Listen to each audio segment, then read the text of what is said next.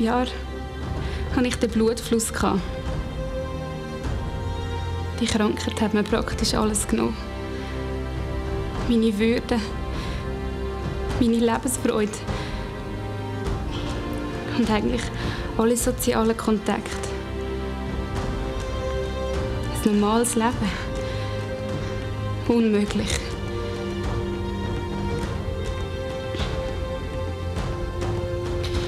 Am Anfang bin ich noch von Arzt zu Arzt gerannt. Immer in der Hoffnung, einer könnte mir vielleicht helfen.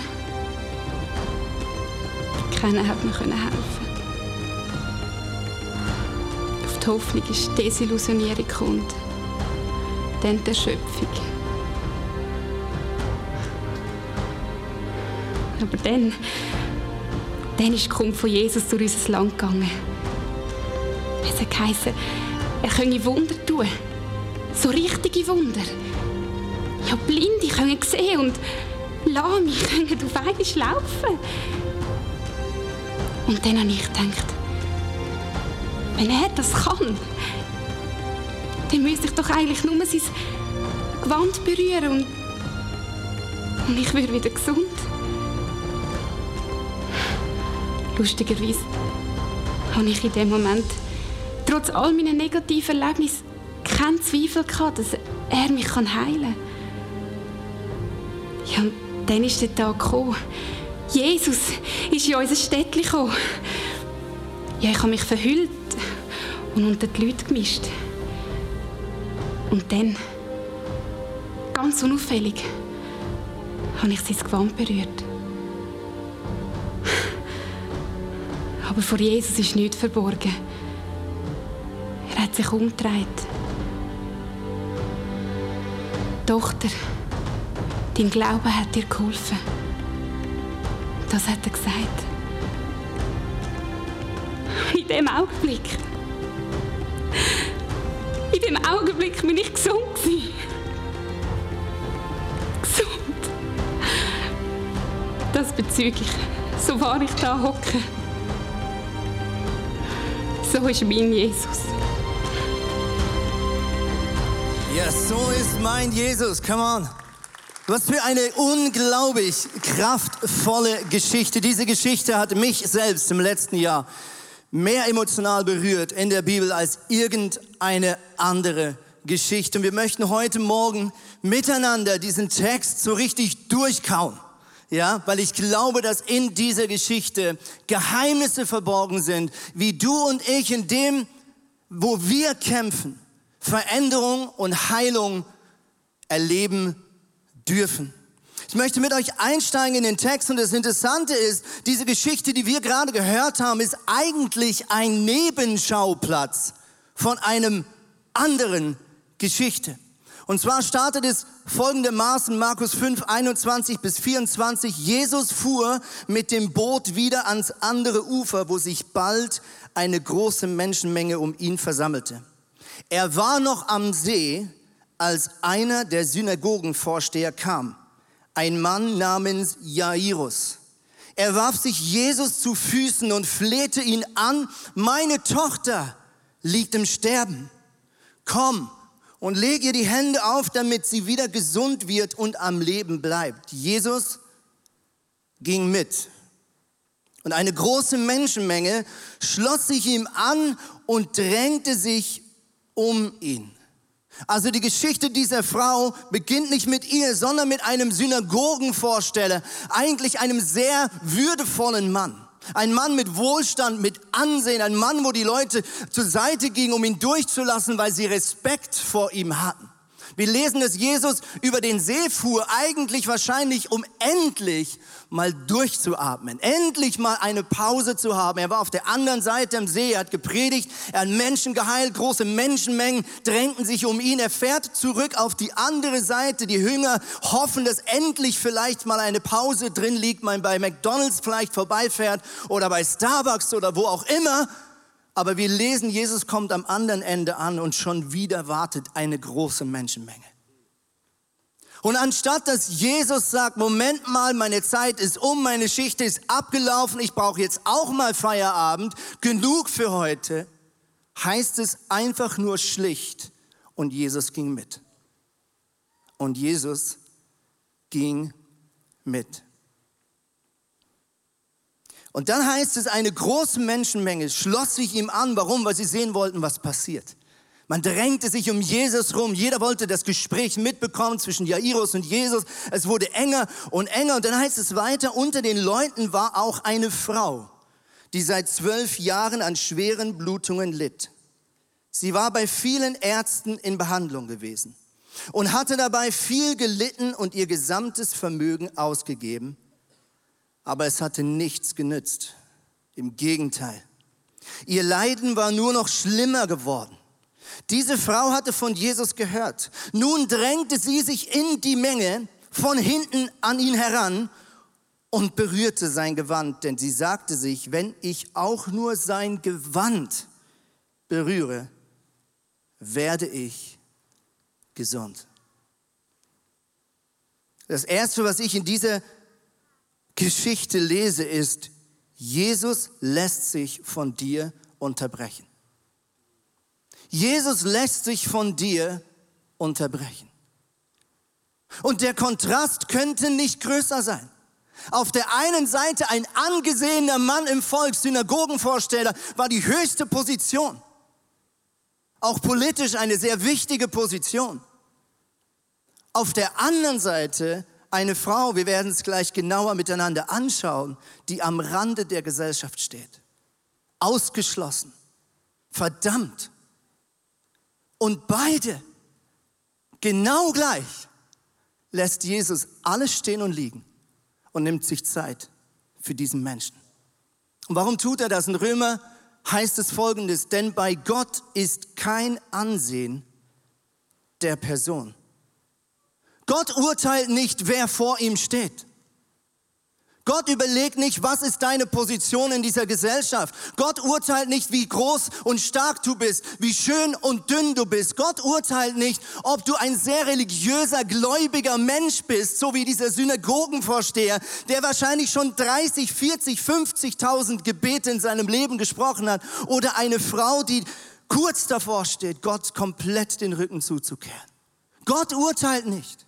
Wenn du seinen Namen rufst, dann lässt er sich von dir unterbrechen. Dann ändert er seine Agenda. Gott ist nicht im Stress. Gott hat nicht einen Tagesablauf und sagt, ich muss noch ins Fitness und dann muss ich noch meine Blumen gießen. Ich kann morgen wieder für dich da sein. Gott lässt sich jetzt, heute, Sonntag, 4. August, 9.15 Uhr, von dir unterbrechen. Und wenn du ihn jetzt um Hilfe bittest und wenn du jetzt ihn anrufst, und wenn du jetzt seinen Namen rufst, dann wendet er sich dir zu. Jetzt, im Hier und im Heute. Ich möchte mit euch ein bisschen anschauen, in welcher unglaublichen Situation diese Frau wirklich war. Wir haben gehört, sie war blutflüssig. Das bedeutet eigentlich, sie hat eine permanente Menstruation gehabt. Und wir können uns wahrscheinlich als Frauen, die hier sitzen, bis heute vorstellen, wie unangenehm das sein muss. Aber in der damaligen Zeit war der Schaden und die Blamage und die Konsequenzen noch viel größer.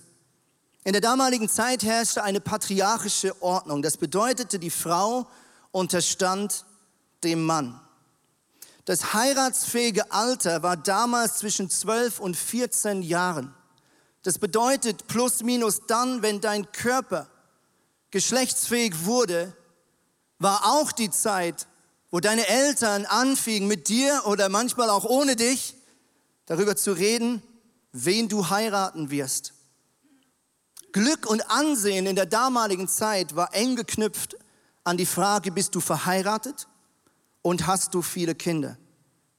Einen Mann haben und Kinder haben bedeutete wiederum soziale und finanzielle Absicherung. Es gab keine Rentenversicherung. Es gab keine Krankenversicherung. Deine einzige Möglichkeit, im Alter versorgt zu sein und leben zu können, war ein Mann und viele Kinder. Andersrum, wenn du keinen Mann hattest, wenn du nicht verheiratet warst und noch viel schlimmer, wenn du keine Kinder kriegen konntest, dann wurde das als eine Strafe Gottes und als eine öffentliche Demütigung interpretiert. Krankheit im damaligen Kontext war anerkannt als eine Strafe aufgrund von Sünde oder eines Fluches deiner Vorfahren. Es kommt noch schlimmer. Wenn du deine Tage hattest als Frau, und die, die sich auskennen mit dem Alten Testament, dann weißt du, damals galtest du physisch und geistlich als unrein. Unrein bedeutete vollständige soziale und körperliche Isolation. Diese Frau war permanent unrein. Man weiß aus jüdischen Überlieferungen, dass es damals eine Aufgabe war von solchen Menschen mit dieser Krankheit oder anderen Krankheiten, anderen Menschen zuzurufen, ich bin unrein, damit die Leute noch eine Chance hatten, einen Bogen um dich zu machen. Denn damals hat man gesagt, du darfst dich nicht näher als drei Meter an eine unreine Person hinwagen. Mit anderen Worten, wir haben hier eine Frau, die seit zwölf Jahren in der Öffentlichkeit laut ruft, ich bin unrein. Ihre Identität ist laut, ich bin unrein. Und jedes Mal, wenn sie das gerufen hat, sind die Leute auf die Seite gegangen, aus dem Weg gegangen, haben vielleicht den Kopf geschüttelt, haben darüber diskutiert, was diese Frau falsch gemacht hat. Verstehst du diese Not, die diese Frau hier durchlebt? Ich weiß nicht, was deine Not heute ist. Vielleicht kämpfst du, weil du keine Zukunftsperspektive hast. Vielleicht kämpfst du mit einer Krankheit. Vielleicht kämpfst du mit Depressionen. Vielleicht kämpfst du mit Selbstzweifel. Vielleicht kämpfst du mit Einsamkeit, mit einer Sucht. Vielleicht ist es dein Aussehen, dein Körper. Vielleicht kämpfst du mit deinen Finanzen. Vielleicht hast du Streit und Unvergebenheit in der Familie. Und vielleicht ist es etwas ganz anderes. Was ist deine Not? Wenn Jesus sich umdrehen würde, was würdest du ihm sagen? Was wäre deine Bitte? Was wäre dein Schrei? Ich glaube, die größte Not, Das erinnert mich an eine kleine Geschichte. Wir haben vor einigen Jahren, vor vielen Jahren mal ein Interview gemacht hier in Zürich und wir haben die Leute gefragt, was ist deiner Meinung die größte Not in dieser Stadt? Und wir haben verschiedene Leute interviewt und die Leute haben verschiedene Sachen gesagt, bis wir einen Mann trafen, dessen Deutsch nicht seine erste Sprache war. Und wir haben ihn gefragt, eine Teenagerin aus der Jugendarbeit, was glauben Sie, was ist die größte Not in dieser Stadt? Und der Mann sagte, hm, die größte Note, größte Note, ha, 500 Franken, oder? Werde ich nie vergessen, war unser großes Highlight. Aber was ist wirklich die größte Not? Ich glaube, es ist Hoffnungslosigkeit. Ich glaube, die schlimmste Not, in die wir hineingeraten können, ist hoffnungslos zu sein. Und genau mit dem kämpft diese Frau. Es heißt weiter, niemand hatte ihr helfen können, obwohl sie schon bei so vielen Ärzten behandelt worden war und dafür ihr ganzes Geld ausgegeben hatte. Und das Faszinierende an dieser Frau ist, wir sehen, dass diese Frau immer noch Glauben hat. Denn es heißt weiter, sie sagt, wenn ich nur sein Gewand berühre, werde ich bestimmt gesund. Was für ein Glauben. Und ich möchte mit euch anschauen, welche Schritte wir gehen dürfen, um Heilung und Wunder und Veränderung in unserer Not erleben zu dürfen. Und das Erste, was es braucht, ist Glaube. Das Erste, was es braucht, ist eine große Glaubensportion. Was bedeutet Glaube in der Praxis? Ich glaube, es bedeutet, die Angst zu überwinden, in Klammern, erneut enttäuscht zu werden. Die Angst zu überwinden, erneut enttäuscht zu werden. Wir lesen, diese Frau hat schon so viel durchgemacht. Sie hat schon so viel investiert. Die Krankheit ist sogar noch schlimmer geworden durch die Behandlung der Ärzte. Aber diese Frau nimmt alle Kraft auf und geht in diese Stadt und sucht die Nähe und wagt einen weiteren Schritt im vollen Risiko, erneut enttäuscht zu werden. Ich weiß nicht, ob du das kennst, wenn du mit Leuten redest und ihnen erzählst, mit was du vielleicht kämpfst. Vielleicht hast du eine Krankheit, vielleicht du ein, ein, ein, ein, ein Problem, wo du schon lange mit kämpfst. Und Leute sagen, darf ich für dich beten? Kennst du das? Dann ist es manchmal ein komisches Gefühl, stimmt's? Ja. Du erzählst von der Not und dann sage ich oft, ich glaube schon, dass Gott mich heilen könnte. Stimmt's? Das sagen wir immer. Ja, wir glauben schon, dass Gott uns heilen könnte. Aber die Frage ist, gehen wir das Risiko ein, erneut füreinander zu beten? Wagen wir den Schritt einmal mehr zum Gebetsteam zu laufen nach dem Gottesdienst, dem Wissen, ich war da schon zweimal. Wagen wir es einmal mehr in der Small Group zusammenzustehen und zu sagen, und wir hören nicht auf, den Namen Gottes anzurufen, bis der Durchbruch und das Wunder kommt. Und wenn wir Veränderung erleben wollen, dann braucht es von uns einen Schritt des Glaubens. Zweitens, was es braucht, ist, es braucht den Schritt in die Gemeinschaft. Hey, ist es nicht genial, dass wir ein Team haben in dieser Kirche? Ich wünschte, ich hätte auch schon so eins, aber Gott wird es bauen, die sich jede Woche Zeit nimmt, so wunderbare Dinge zu basteln. Gebt mal diesem wunderbaren Team einen riesen Applaus. Das ist nämlich gar nicht so wenig Aufwand. Was braucht es für Gemeinschaft? Es bedeutet, dass du die Angst überwindest, verurteilt zu werden. Um in Gemeinschaft hineinzustehen, musst du die Angst überwinden, verurteilt zu werden. Ich glaube, dass in der Gemeinschaft von Christen, in der Gemeinschaft von Kirche, in einer authentischen, von Gott wiederhergestellten Gemeinschaft ein unglaubliches Heilungspotenzial steckt. Und ich glaube, viele von uns haben das erlebt. Aber was es braucht, ist die Angst zu überwinden, verurteilt zu werden. Und wir sehen immer zwei Dilemmas in unserer Kirche, egal in welcher Kirche. Die einen sagen sich, ich behalte einfach meine größten Probleme besser für mich. Dann werde ich nicht verurteilt.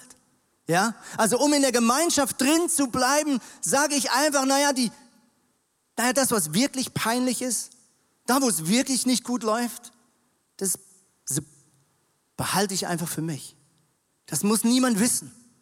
Weil sonst werde ich vielleicht verurteilt und die anderen Menschen und der Fehler ist genau der gleiche. Wenn das Leben nicht mehr gut läuft, wenn der Glaube anfängt zu straucheln, dann fangen sie sich an, sukzessive aus der Kirche herauszubewegen. Warum? Weil sie denken, dass sie verurteilt werden. Beides ist falsch. Wenn du echte Gemeinschaft erleben möchtest, heilende Gemeinschaft, dann braucht es Ehrlichkeit. Egal ob hier beim Gebetsteam oder irgendwo in der Kleingruppe, egal ob in deiner Ehe, in deiner Kindererziehung, egal mit wem du für was betest, es braucht Authentizität. Warum? Weil Gott ist nicht in der Lüge. Gott ist in der Realität. Gott ist der Gott der Wahrheit. Wir können ihn nicht anlügen. Wir können ihm nichts vormachen. Warum auch? Er liebt uns doch eh. Deswegen müssen wir nichts für uns behalten. Deswegen müssen wir uns auch nicht aus der Kirche und aus dem Glauben herausbewegen, wenn etwas nicht mehr gut läuft. Nein, wir dürfen zu Jesus kommen, wie diese Frau, im vollen Wissen, dass auch wenn Menschen manchmal ekelhaft verurteilt sein können, Gott den Mensch angenommen hat. Als ich diese Predigt vorbereitet war, hatte, war ich bei meiner wunderbaren Mutter zu Hause. Wir haben drei Wochen Urlaub gemacht hier und ich war bei ihr und mein Blick fiel auf einen Korb mit meiner uralten Briobahn. Meine Geschwister würden jetzt reklamieren und sagen, Moment mal, das ist nicht deine, sondern du hast die einfach nur geerbt als Vierter. Aber das ist das Dilemma. Ich habe so viel gespielt mit dieser Briobahn und als ich diese Predigt vorbereitete, fiel mir plötzlich etwas ein von dieser Briobahn. Und zwar für die, die sich noch auskennen, wir haben hier so Magnete Plus und Minus und wenn man den Zug falsch rum dran macht, dann wissen wir, dann geht das nicht zusammen, stimmt's? Sondern es wird voneinander weggestoßen. Wer hat früher Briobahn gespielt? Wer spielt heute noch Briobahn? Die Väter halten die Hand auf. Oder ehrliche Männer. Es ist nicht peinlich, heute noch Briobahn zu spielen. Das Phänomen ist, wir wissen, dass Gott heilig ist. Stimmt's? Wir wissen, dass Gott heilig ist. Gott ist heilig. Bei Gott ist nichts falsch. Gott hat keine Sünde. Das Problem ist, wir wissen, Gott und Sünde, das geht nicht gut zusammen. Heiligkeit, ist ein bisschen alt die Magnete, stoßt Sünde von sich. Das Gute an der ganzen Geschichte ist, du bist nicht Sünde, du bist der Sünder. Und Gottes Heiligkeit, Gottes Liebe zieht dich an. Gott möchte dich mitnehmen und die Sünde hinter dir lassen. Verstehst du? Du bist nicht, was du tust. Jesus selbst hat gesagt, die Gesunden brauchen keinen Arzt, sondern die Kranken. Ich bin gekommen, um Sünder in die Gemeinschaft mit Gott zu rufen und nicht solche, die sich sowieso für gut genug halten. Das Dritte, was wir hier sehen, ist eine Berührung. Wir lesen, wie diese Frau es gewagt hatte, das Gewand von Jesus zu berühren, im vollen Wissen, dass sie das A als Frau nicht durfte und B erst recht nicht als eine unreine Person. Wir brauchen eine Berührung Gottes. Was braucht es? Es braucht die Angst überwinden, abgestoßen zu werden. Angst überwinden, abgestoßen zu werden. Wie diese Briobahn. Die Angst überwinden, von Gott abgestoßen zu werden. Sie wagt den Schritt und berührt und streckt ihre Hände aus. Und Heilungskraft und Liebe dringt durch ihren Körper. Für mich sind Zeiten der Worship in der Kirche Zeiten, wo ich mit meinem Körper das ausdrücke, was meine Seele weiß. Jesus, ich brauche eine Berührung von dir. Jesus, ich brauche deine Nähe. Jesus, ich brauche ein Wort der Heilung. Jesus, ich brauche ein Wort der Ermutigung. Worship ist nichts anderes, als dass wir mit unserem Körper das bekennen, was Realität ist, nämlich, dass wir Gott brauchen. Dass wir uns nach ihm sehnen. Dass wir unsere Hände ihm entgegenstrecken, wie diese Frau, die das Gewand berührt von Jesus. Das vierte, was es braucht, es braucht, oh, ich habe die Berührung vergessen aufzuhängen, Entschuldigung. Wahrscheinlich hat mir niemand mehr zugehört, der strukturiert ist. Alle Künstler haben es gar nicht gemerkt. Jetzt weißt du, ob du strukturiert bist oder nicht. Der kürzeste Persönlichkeitstest, den du je gemacht hast. Beziehung. Beziehung. Was braucht es, damit wir Beziehung leben können? Wir müssen die Angst überwinden, nicht geliebt zu sein. Das heißt hier weiter, im selben Augenblick merkte auch Jesus, dass eine Kraft von ihm ausgegangen war. Er drehte sich um und fragte die Leute, wer hat mein Gewand berührt? Seine Jünger erwiderten, du siehst doch, wie sich die Menschen um dich drängen und da fragst du, wer hat mich berührt?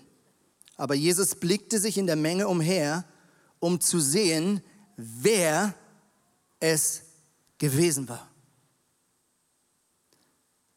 Jesus sucht die Beziehung. Jesus hätte weiterlaufen können. Ah, jemand ist geheilt worden. Check, check. Job done. Weiterlaufen. Nein, das ist nicht Jesus. Jesus dreht sich um und sagt, wer war das? Ich will deinen Namen wissen. Ich möchte dir in die Augen schauen. Ich möchte deine Geschichte hören. Ich liebe dieses Detail. Dann heißt es weiter, zittern vor Angst, weil sie wusste, dass sie etwas getan hat, für was sie sogar hätte steinigen werden können, trat die Frau vor. Sie wusste ja schon, was mit ihr geschehen war. Sie warf sich vor Jesus nieder und jetzt heißt es weiter, sie erzählte ihm alles, ohne etwas zu verschweigen. Jesus stellt Beziehung her. Jesus sagt, wer bist du? Und diese Frau spürt diese Liebe, diese Anziehungskraft, diese anziehende Heiligkeit dieses Mannes, der vor ihr steht. Und sie beginnt, ihr Herz auszuschütten und sie erzählt alles, was ihr Leben ausgemacht hat. Und jetzt kommen wir für mich zum absoluten Highlight in dieser Geschichte. Kurz zur Erinnerung. Diese Frau war ein Leben lang krank. Wir müssen davon ausgehen, dass der Vater, diese Tochter mit 12, 13, als diese Krankheit zum Vorschein kam, im damaligen Kontext verpflichtet war, seine Tochter aus der Gesellschaft bzw. aus der Familie auszuschließen. Von Menschen mit dieser Krankheit wurde erwartet, dass sie sich vor der Öffentlichkeit und von der Familie fernhalten. Warum? Sie war eine Blamage für den Vater. Sie warf ein schlechtes geistliches Licht auf die ganze Verwandtschaft. Ziemlich sicher musste der Vater dieser Tochter mit 12, 13 in die Augen schauen und sagen, ich verbanne dich aus dieser Familie. Ich verbanne mich aus dieser Beziehung heraus und bitte dich vor den Toren dieser Stadt zu wohnen.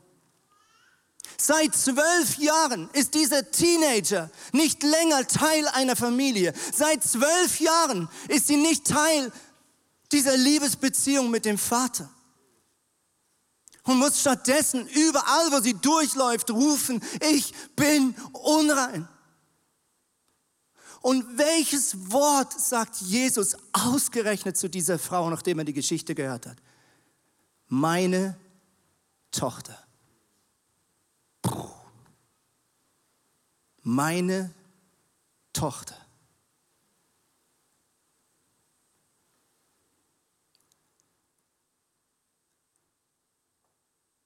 Jesus kennt dich so krass. Ich glaube, diese Frau wusste bis dahin nicht, dass dieser Satz eigentlich das ist, was sie wirklich hören muss. Sie glaubte, sie geht zu Jesus wegen einem physischen Problem. Aber Jesus sah so viel tiefer in den absoluten Zentrum ihrer Seele und sagt, ich weiß, was du die letzten zwölf Jahre nicht gehört hast. Ich weiß, was dir geraubt wurde. Ich kenne deinen tiefsten Schmerz. Und deswegen sage ich dir, meine Tochter. Was für ein krasses Detail, oder nicht? Jesus kennt dich besser als du selbst. Wenn du zu Jesus kommst, weiß er mehr und genauer und detaillierter, was deine Seele wirklich braucht und hören muss, als du selbst je formulieren könntest. Meine Tochter, sagte Jesus zu ihr, dein Glaube hat dich gerettet. Geh in Frieden, du bist von deinem Leid geheilt.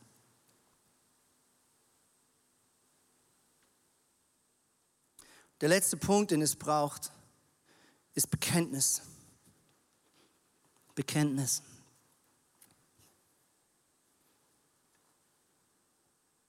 Was heißt Bekenntnis? Bekenntnis bedeutet, dass ich kundtue, dass ich bekenne, dass ich ausspreche, was Gott in meinem Leben getan hat. Was ist das größte Problem, was uns davon abhält? Es ist die Angst, dass das Wunder vielleicht nicht hält. Es ist die Angst, dass das Wunder vielleicht nicht hält. Ich glaube, wir sind Weltmeister darin, Dinge eher klein zu reden. Ja, wir erleben vielleicht eine Veränderung, aber wir haben so eine menschliche Art, sofort zu sagen, ja, mal schauen. Vielleicht ist es besser, vielleicht ist es nicht besser. Ich kann mich noch gut daran erinnern, als wir früher, als ich für diese Kirche noch gearbeitet habe, waren wir immer auf der Suche nach Zeugnissen, Leute, die was mit Gott erleben. Und immer wieder wurden uns Namen gesteckt.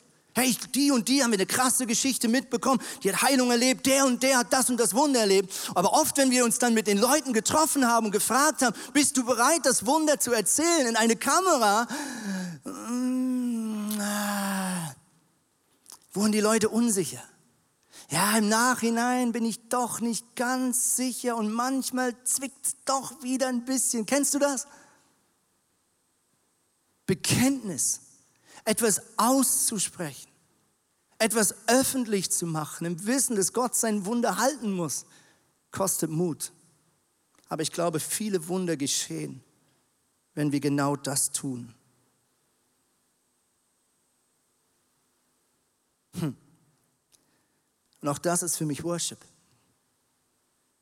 Es gibt so viele Sonntage, wenn ich hier stehe oder jetzt in Hamburg stehe, habe ich oft den gleichen Ablauf drin.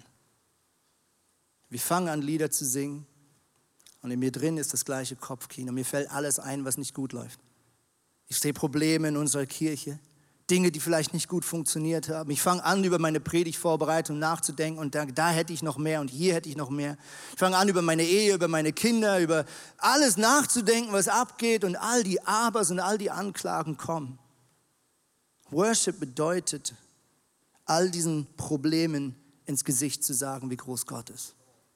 Worship ist nicht ein Ausdruck von, alles ist toll in meinem Leben. Worship heißt nicht, du singst es erst dann, wenn wirklich alles rund läuft und davor bleibst du lieber sitzen. Worship bedeutet, ich bekenne die Größe Gottes. Ich proklamiere die Wunder über meinem Leben im Wissen, dass manche Wunder noch nicht da sind. Möchte enden mit einer Geschichte von einem jungen Mann, der in unsere Kirche gekommen ist, ziemlich bald. Ich kann mich gut erinnern, wie er das erste Mal reinlief. Er sah schon von außen, konnte man ihm ansehen, dass sein Leben ein sehr schweres Leben ist. Er war nicht sehr hygienisch. Er war voller Schwierigkeiten, er war kreidebleich, er schwitzte. Aber als er das erste Mal da war und wir geworshipped haben, habe ich mich nach hinten umgesehen und ich sah, wie einfach er weinte. Er weinte und er weinte und er weinte. Und wir haben ihn herausgefordert, diesen Glaubenskurs zu machen. Und ich kann mich noch gut erinnern, wie ich mich am ersten Abend ein bisschen früher mit ihm getroffen habe. Und ich habe gesagt, erzähl mir deine Geschichte. Und er erzählte mir seine Geschichte, wie er im Internat aufgewachsen ist, von den Schwierigkeiten zu Hause, von dem Kampf gegen Alkohol, von diversen Süchten. Er erzählte mir von dramatischen und traumatischen Erlebnissen. Es war wirklich Horror, diese Geschichten mit anzuhören und mitzufühlen und zu verstehen, was dieser Mann mit seinen 20 Jahren schon durchgemacht hat. Und jemand sah ich auf seine Hände und ich sah die vielen Wunden und ich sprach ihn darauf an und er erzählte mir seit diesen traumatischen Erlebnissen. Er hat zweimal ein, eine Freundin gefunden, die sich versucht hat, das Leben zu nehmen.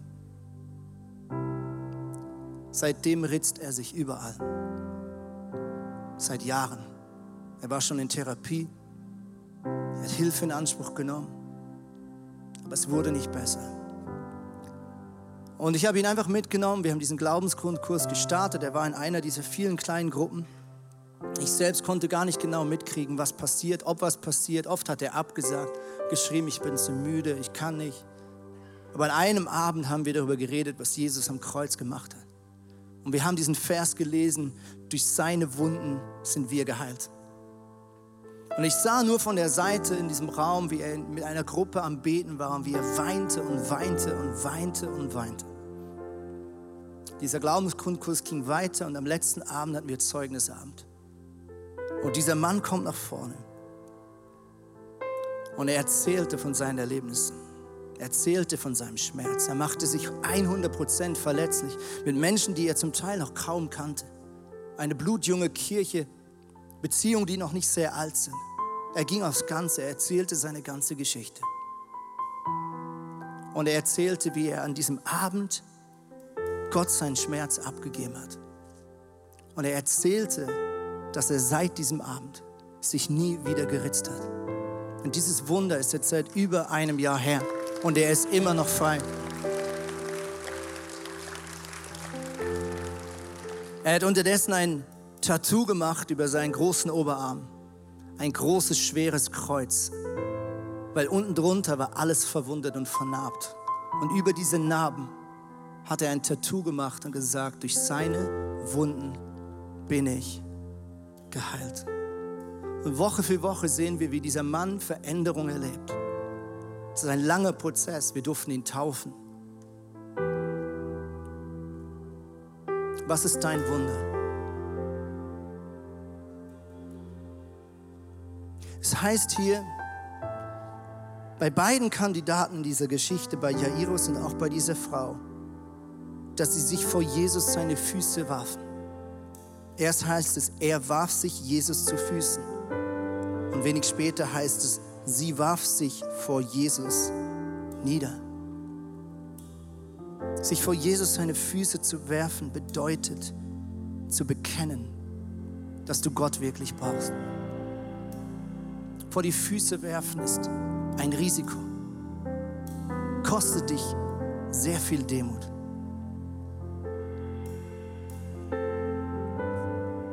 Lass uns die Augen schließen und lass uns jetzt direkt mit Jesus kooperieren.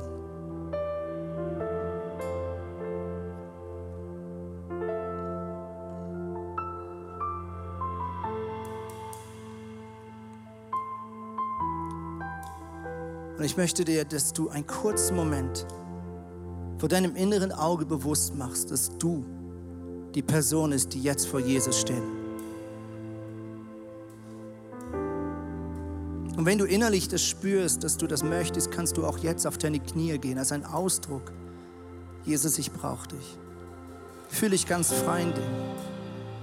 Vielleicht möchtest du auch aufstehen. Nimm dir eine Zeit, einen kurzen Moment, wo du dich vor Jesus ausrichten kannst.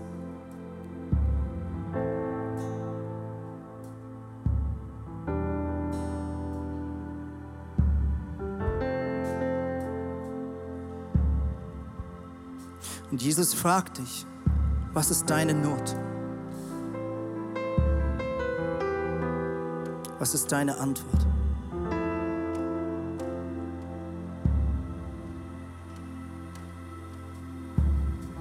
Was ist deine Bitte?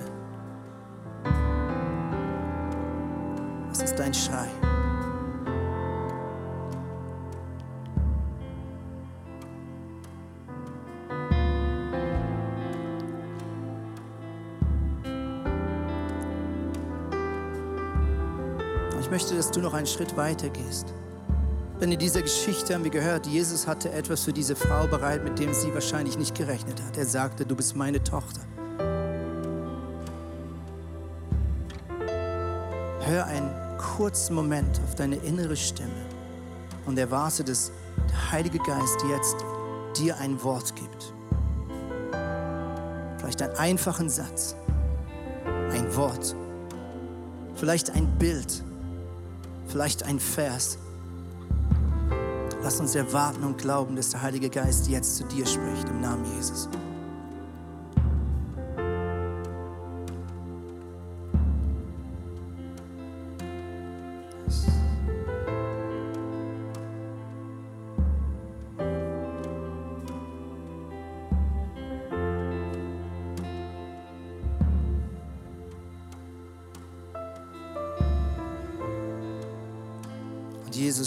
Zu dir, meine Tochter.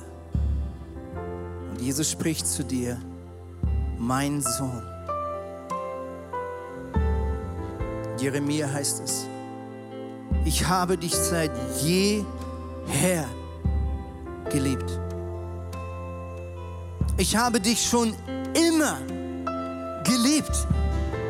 Ich habe dich schon immer angenommen. Ich habe dich schon immer in mein Herz geschlossen.